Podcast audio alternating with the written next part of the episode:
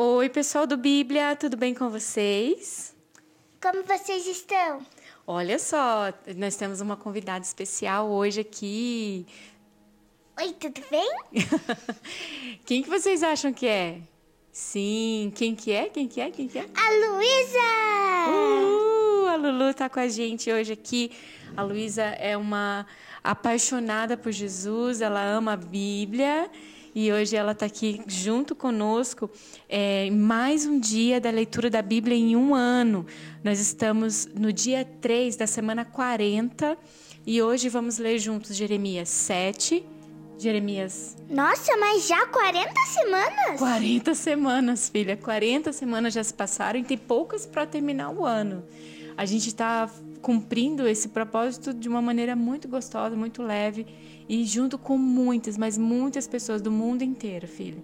Tem pessoas é, de todo o Brasil, tem pessoas dos Estados Unidos, tem pessoas da é, da Itália, do Irã, tem lá em, na Austrália, tem tantos lugares que é, essa nossa leitura da Bíblia está atingindo os brasileiros nesses lugares do mundo. E esse é um, um motivo de muita alegria para nós. E hoje você está aqui. Eba! então, ó, nós vamos ler juntos Jeremias 7, Jeremias 8, Salmos 31 e 32. Vamos lá? Bora! Papai do céu, muito obrigada por esse dia. Muito obrigada por a gente estar alcançando várias pessoas para que elas tenham a oportunidade de conhecer você, Papai do céu.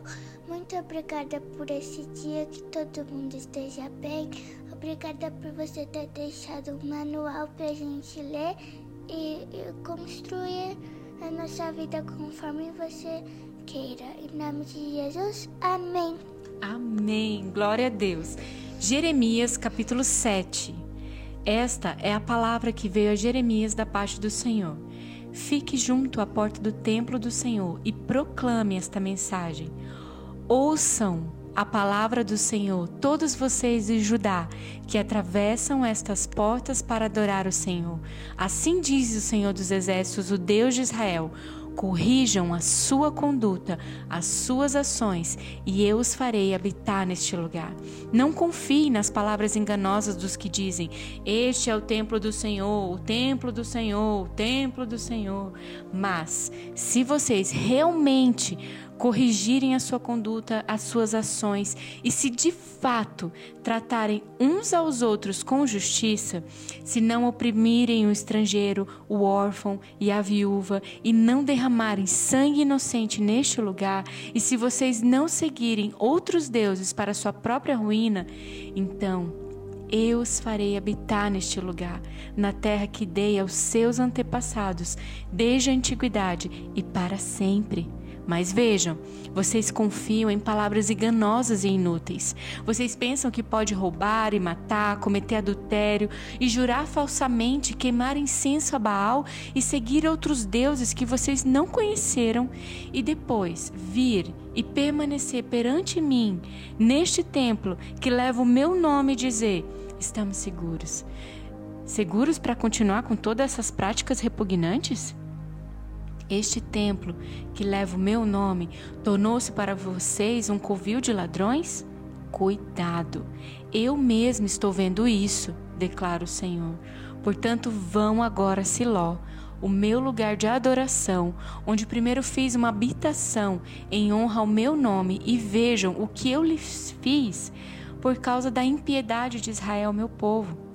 Mas agora, visto que vocês fizeram todas essas coisas, diz o Senhor, apesar de eu ter falado a vocês repetidas vezes e vocês não me terem dado atenção, eu e de eu tê-los chamado e vocês não me terem respondido, eu farei a este templo que leva o meu nome, no qual vocês confiam, o lugar de adoração que dei a vocês e aos seus antepassados, o mesmo que fiz a Siló. Expulsarei vocês da minha presença, como fiz com todos os seus compatriotas, o povo de Efraim. E você, Jeremias, não ore por esse povo e nem faça súplicas ou pedidos em favor dele, nem interceda por ele junto a mim, pois eu não o ouvirei. Não vê o que estão fazendo nas cidades de Judá e nas ruas de Jerusalém? Os filhos ajuntam a lenha, os pais acendem o fogo e as mulheres preparam a massa e fazem bolos para rainhas do céu. Além disso, derramam ofertas aos outros deuses para provocarem a minha ira. Mas será que a mim que eles estão provocando? Pergunta o Senhor. Não. É a si mesmos, para sua própria vergonha? Portanto, diz o soberano Senhor: a minha ardente ira irá ser derramada sobre este lugar, sobre os homens, os animais, as árvores do campo, como também sobre o produto do solo. Ela arderá como fogo e não poderá ser extinta. Assim diz o Senhor dos Exércitos, o Deus de Israel: juntem os seus holocaustos a outros sacrifícios e comam a carne de vocês mesmos.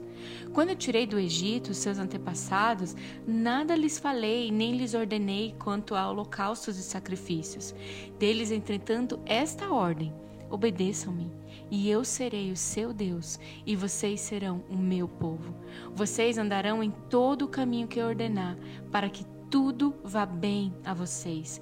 Mas eles não me ouviram e nem me deram atenção. Antes, seguiram o raciocínio rebelde dos seus corações maus.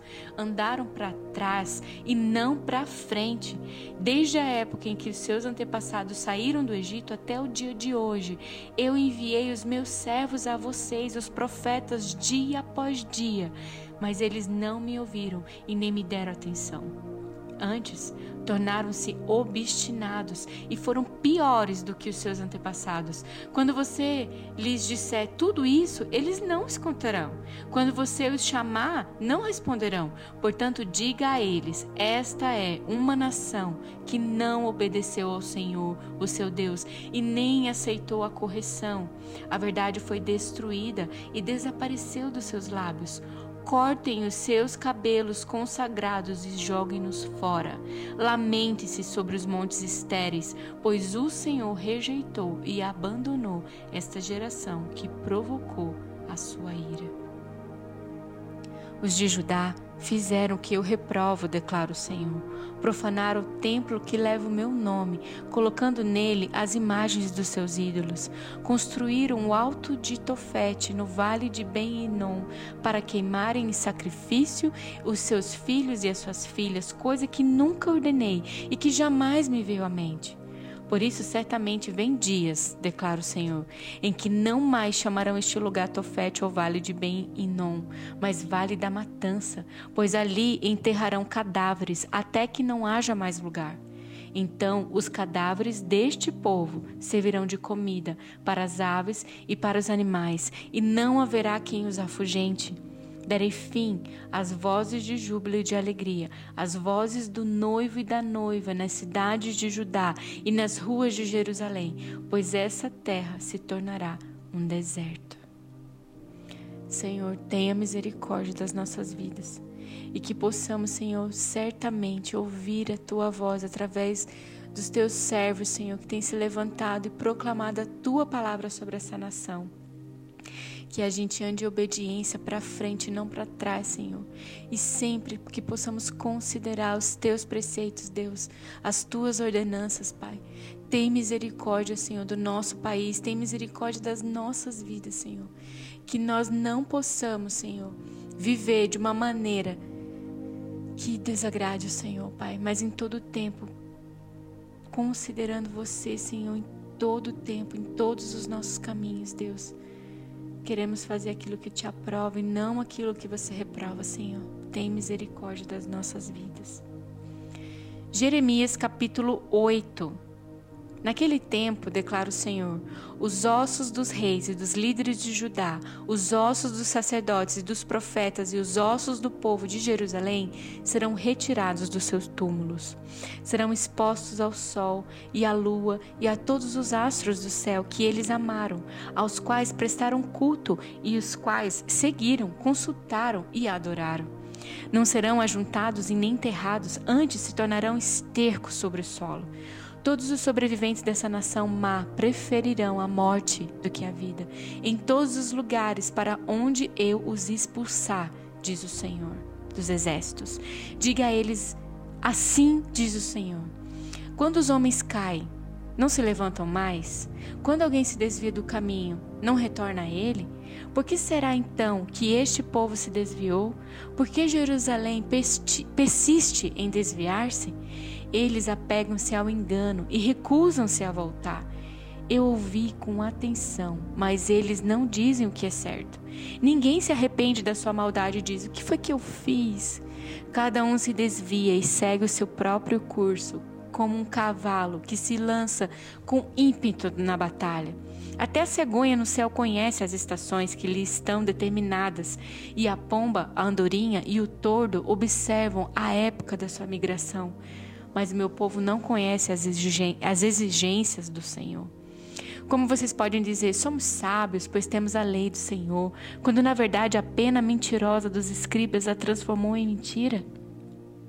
Os sábios serão envergonhados, ficarão amedrontados e serão pegos na armadilha, visto que rejeitaram a palavra do Senhor. Que sabedoria é essa que eles têm? Por isso entregarei as suas mulheres a outros homens, e darei os seus campos a outros proprietários. Desde o menor até o maior, todos são gananciosos, tanto os sacerdotes como os profetas, todos praticam a falsidade. Eles tratam da ferida do meu povo como se ela não fosse grave. Paz, paz, dizem, quando não há paz alguma. Ficaram eles envergonhados da sua conduta detestável? Não. Eles não sentem vergonha e nem mesmo sabem corar. Portanto, cairão entre os que caem, serão humilhados quando eu os castigar, declara o Senhor. Eu quis recolher a colheita deles, declara o Senhor, mas não há uvas na videira e nem figos na figueira.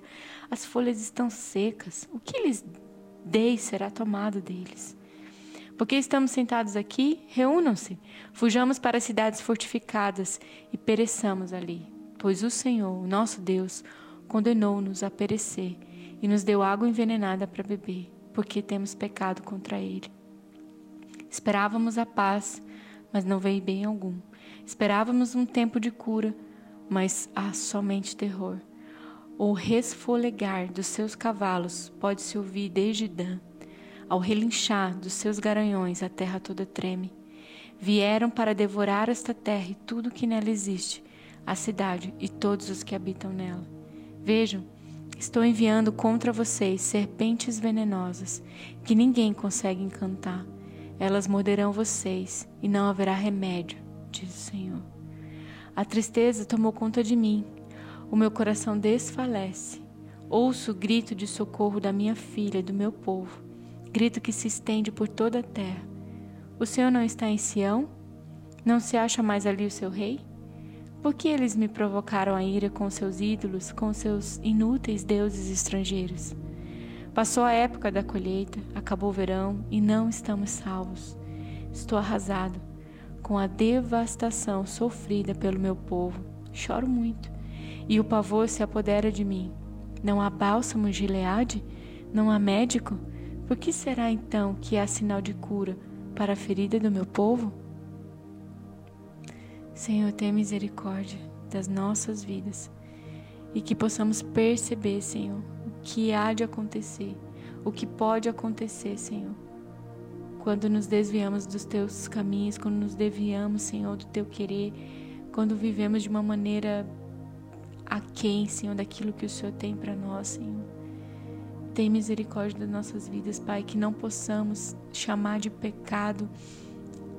É, pelo contrário, Senhor, que a gente não chame de ah, tá tudo bem quando é pecado, Senhor. Que o pecado tenha nome na nossa vida, Deus. Que possamos nos arrepender, Senhor. Humildemente, Senhor, nos colocar toda a nossa fraqueza diante do Senhor, Pai, com sinceridade e pedir de Ti, Senhor, perdão. Tem misericórdia das nossas vidas, Senhor. Nós sabemos que o Senhor nos assiste na nossa fraqueza, que somos vasos de barro que carrega algo precioso, que é o Teu amado Espírito em nós. Senhor, que possamos, Senhor, ser cuidados e guiados por Ti em todo o tempo, como a filha de Sião, Pai, que quer honrar o seu Deus e amá-lo e viver em obediência por amor e correspondência a esse poderoso amor que está sobre nós. Salmos 31 Em ti, Senhor, me refugio. Nunca permitas que eu seja humilhado. Livra-me pela tua justiça. Inclina os teus ouvidos para mim. Vem livrar-me depressa. Sê a minha rocha de refúgio, uma fortaleza poderosa para me salvar. Sim, tu és a minha rocha, a minha fortaleza, e por amor do teu nome, conduza-me, Senhor, guia-me. Tira-me da armadilha que me prepararam, pois tu és o meu refúgio. Nas tuas mãos entrego o meu espírito. Resgata-me, Senhor, Deus da verdade. Odeio aqueles que se apegam a ídolos inúteis, eu, porém, confio no Senhor. Exultarei com grande alegria por teu amor, pois viste a minha aflição e conheceste a angústia da minha alma. Não me entregue, Senhor, nas mãos dos meus inimigos e, e me dê segurança e liberdade. Misericórdia, Senhor, eu estou em desespero. A tristeza me consome, a vista, o vigor, o apetite. Minha vida é consumida pela angústia, os meus anos pelo gemido, minha aflição esgota as minhas forças e os meus ossos se enfraquecem. Por causa de todos os meus adversários, eu sou motivo de ultraje para os meus vizinhos e de medo para os meus amigos. Os que me veem na rua fogem de mim. Eu sou esquecido por eles, como se eu tivesse morto. Tornei-me como um pote quebrado. Ouço muitos cochichar a meu respeito, o pavor me domina, pois conspiram contra mim, tramando tirar-me a vida. Mas eu confio em Ti, Senhor, e digo: Tu és o meu Deus. O meu futuro, Senhor, está nas Tuas mãos.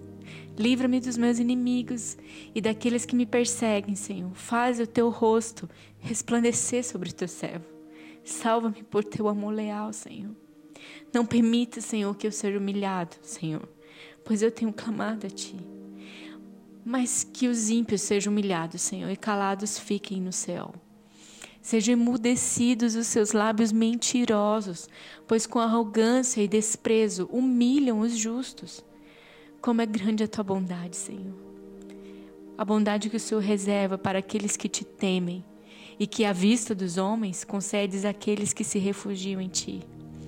No abrigo da tua presença, você nos esconde das intrigas dos homens, e na tua habitação você nos protege das línguas acusadoras. Bendito seja o Senhor, pois mostrou o seu maravilhoso amor para comigo, quando eu estava numa cidade cercada. Alarmado eu disse: Fui excluído da tua presença. Contudo, ouvistes as minhas súplicas quando eu clamei a ti por socorro. Amém o Senhor, todos vocês e os seus santos. O Senhor preserva os fiéis, mas os arrogantes ele dá o que merecem. Sejam fortes e corajosos, todos vocês que esperam no Senhor. Salmos 32. Como é feliz aquele que tem as suas transgressões perdoadas e os seus pecados apagados. Como é feliz aquele a quem o Senhor não atribui culpa e quem não há hipocrisia. Enquanto eu mantinha escondidos meus pecados, o meu corpo definhava de tanto gemer, pois dia e noite a tua mão pesava sobre mim. As minhas forças foram se esgotando como um tempo de seca. Então eu reconheci diante de ti o meu pecado. Eu não encobri a minha culpa. Eu disse: Confessarei as minhas transgressões ao Senhor, e tu perdoastes a culpa do meu pecado. Portanto, que todos os que são fiéis orem a ti, enquanto pode ser encontrado. Quando as muitas águas se levantarem, elas não atingirão. Tu és o meu abrigo. Tu me preservarás das angústias e me cercarás de canções de livramento. Eu o instruirei e o ensinarei no caminho que você deve seguir. Eu o aconselharei e cuidarei de você. Não seja como o cavalo ou o burro que não tem entendimento, mas precisam ser controlados com freios e rédeas, caso contrário, não obedeçam. Muitos são as dores dos ímpios, mas a bondade do Senhor protege quem nele confia. Alegrem-se no Senhor e exultem, vocês que são justos. Cantem de alegria, todos vocês que são retos de coração. Uau! Senhor, muito obrigada pela tua palavra, obrigada pela tua presença aqui conosco. conversando com a gente, Senhor, ministrando nosso coração, Senhor, nos dizendo como devemos agir diante das injustiças dessa vida, Senhor. E também, Senhor, como devemos nos portar, como devemos orar. Querido Espírito Santo, obrigada por essa oração maravilhosa, onde nós podemos dar palavras aos nossos sentimentos diante do trono da graça e podemos, Senhor, viver com essa ousadia. Amém, filha? Amém. Até amanhã, né? Até amanhã e tchau, tchau. Tchau, tchau.